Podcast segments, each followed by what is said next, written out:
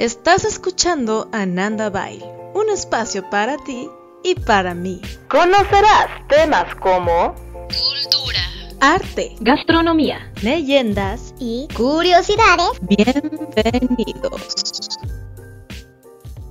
Hola, hola a todos, sean bienvenidos a este podcast, a su espacio favorito donde juntos podremos descubrir notas culturales, curiosidades y muchísimo más.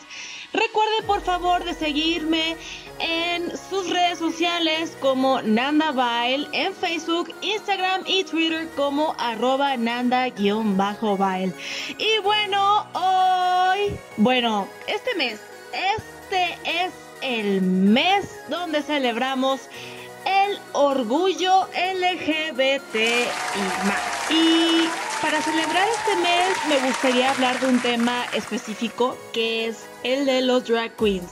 Es un tema que a mí me, me gusta mucho, la verdad me apasiona cómo crean esos personajes.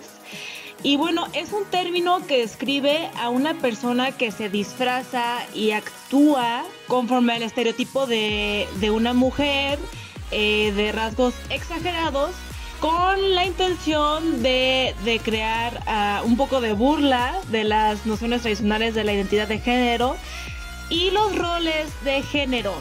La utilizaban de vestuario en flamboyant, peinados exuberantes, eh, maquillaje exagerado y bueno, y, y originalmente era eh, con la intención de hacer crítica o, sátira. Algo que sí me gustaría recalcar es que no se debe confundir el drag queen con el ser transgénero eh, y el transvestismo, porque es completamente eh, diferente el significado y pues también la, de la persona es súper diferente.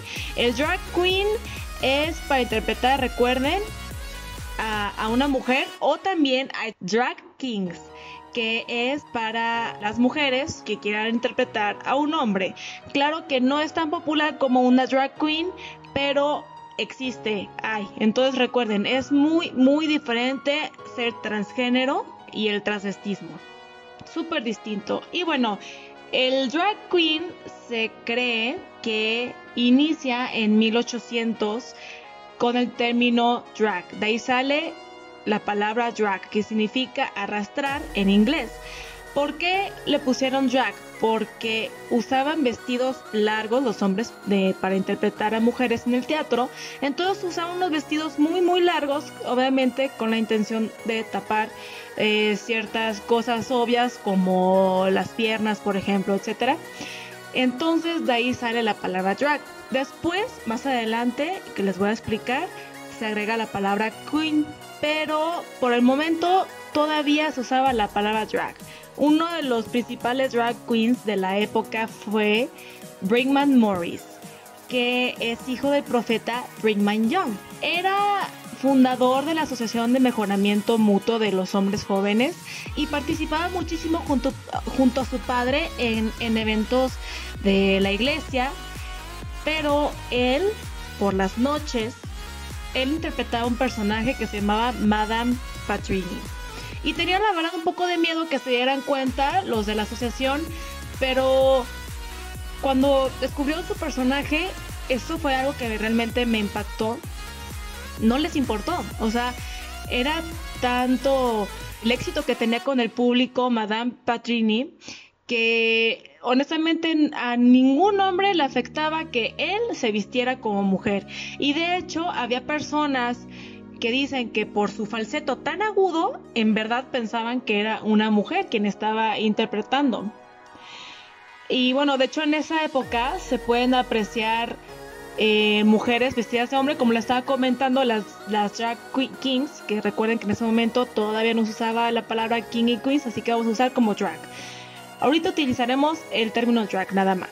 Entonces también había drags, eh, mujeres que se vestían como hombres y era de lo más normal y la gente disfrutaba muchísimo ir a esos shows. Imagínense, tanto así que en un periódico que era muy reconocido en la época, en 1870, les da una planilla donde habla acerca de los disfraces y los drags. De ahí los drags brincan a hacer presentaciones en burlesque. Hacían pequeños sketches, muy muy cortos, pero todo era siempre con la intención de hacer humor, hacer sátiras. En el siglo XIX el movimiento drag fue cada vez más popular, principalmente en Reino Unido.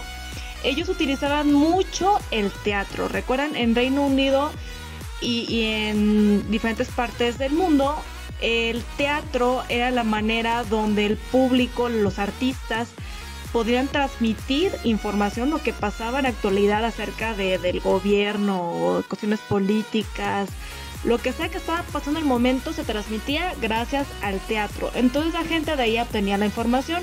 Era como lo que usamos ahorita en redes sociales, ¿no? En la televisión, YouTube, etcétera.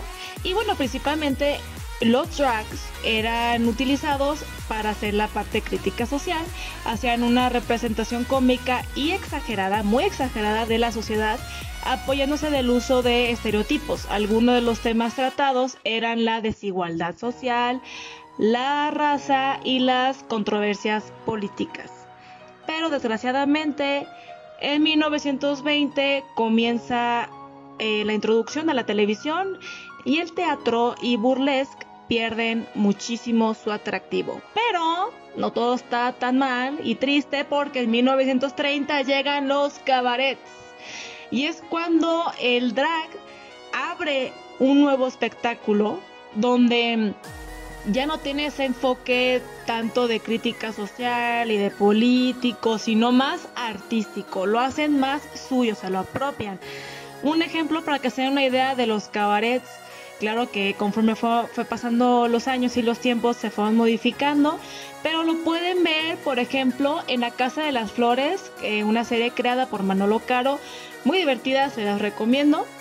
Y bueno, ya para 1950 los espectáculos drag eran muchísimo más populares, sobrepasaron lo que ellos tenían pensado, lo que ellos tenían en mente, no se imaginaron que iban a tener tantísimo éxito. Una de las principales audiencias eran los homosexuales y también en muchísimos bares gay se presentaban eh, espectáculos drag. Y eh, bueno, nada más quería recordarles que todavía no se utilizaba la palabra queen.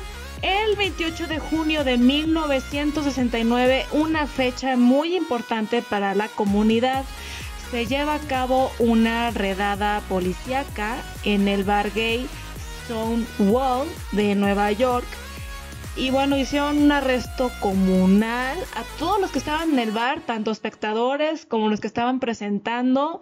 Fue honestamente muy injusto.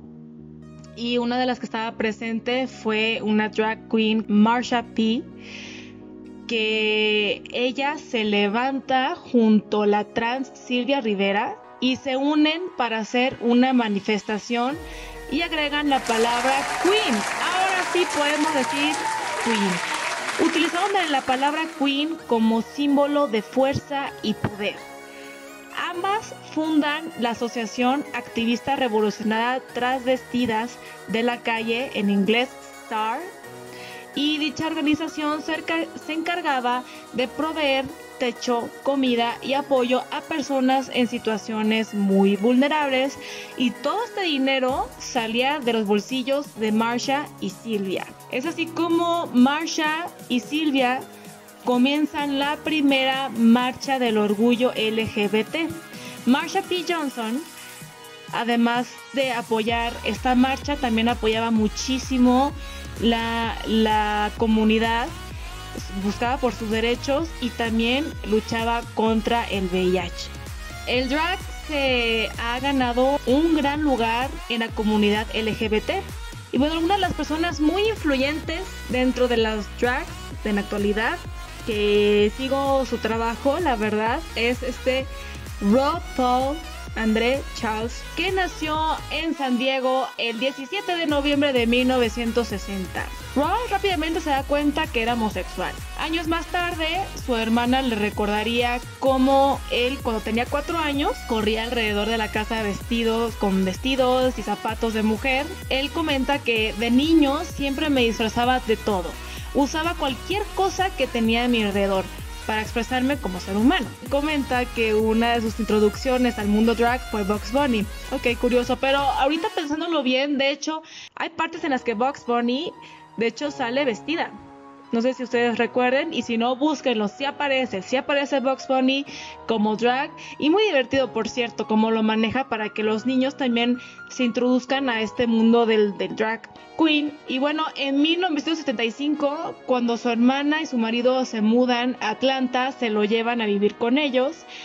Y es cuando él se mete a clases de interpretación. Con 15 años, él hace un pacto consigo mismo que lo drag queen sea su vida.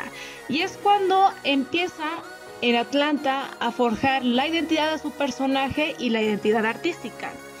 Y es así que decide buscar nuevas oportunidades fuera de Atlanta, o sea que se va a Nueva York. Pero pues claro, Raw al principio no tiene gran éxito. En el 87 ayudó a desarrollar una película con muy bajo presupuesto. Las producciones, la verdad, que era de lo peorcito.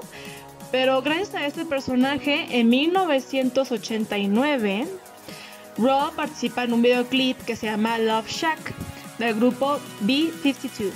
Eh, ese año, Raw Paul es nombrada la reina de Manhattan y empezó a aparecer constantemente en MTV VH1 lo jala para participar en, su propio espacio, para que tenga Raw su propio espacio. Raw comenta que algo que lo ayudó a marcar la diferencia con otros drag queens que eran eh, eh, también famosos en esa época era que su personaje era sexy pero no sexual.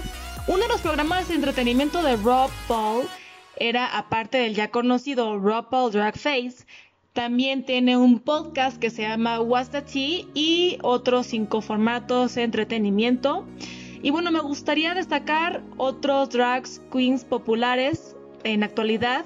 Uno de ellos es Daniki Doll en París, Miss Fam Six en París también, Violet Shanky y Aurora Wonder de México.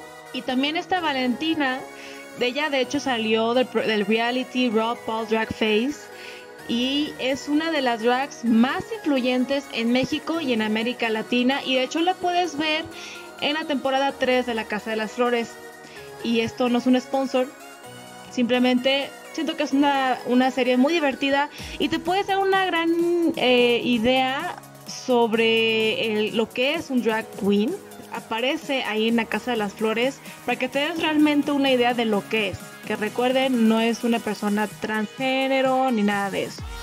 Y hablando del cine, me gustaría mencionar uno, un drag queen que creo que es muy importante y también fue importante para Disney porque gracias al personaje Divine se inspiraron para hacer Úrsula de la Sirenita.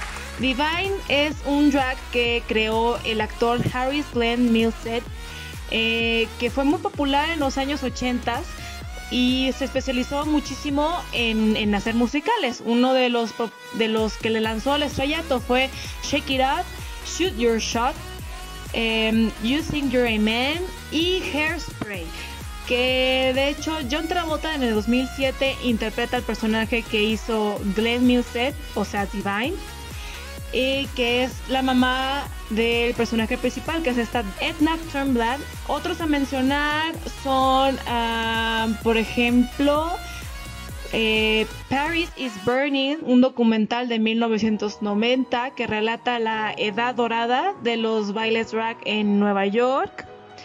The Adventures of Priscilla, Queen of the Desert en 1994, una película australiana.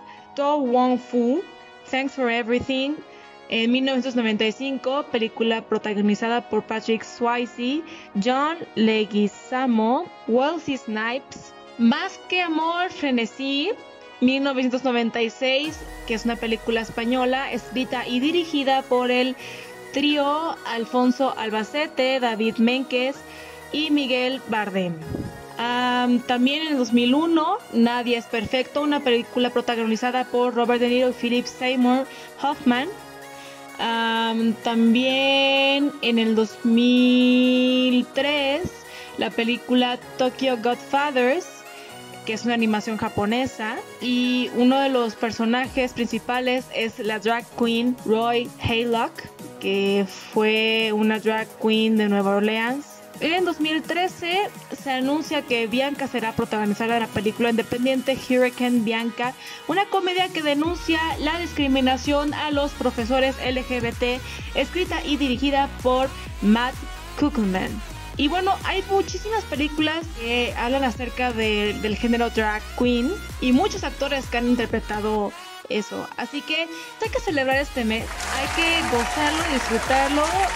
Celebra a tu amigo que sea parte de la comunidad y si tú eres parte de la comunidad, muchísimas felicidades y a celebrar con muchísimo orgullo este mes, como no a todos, a todos, al drag queen, al bisexual, al transgénero, a todos los que forman esta bellísima comunidad.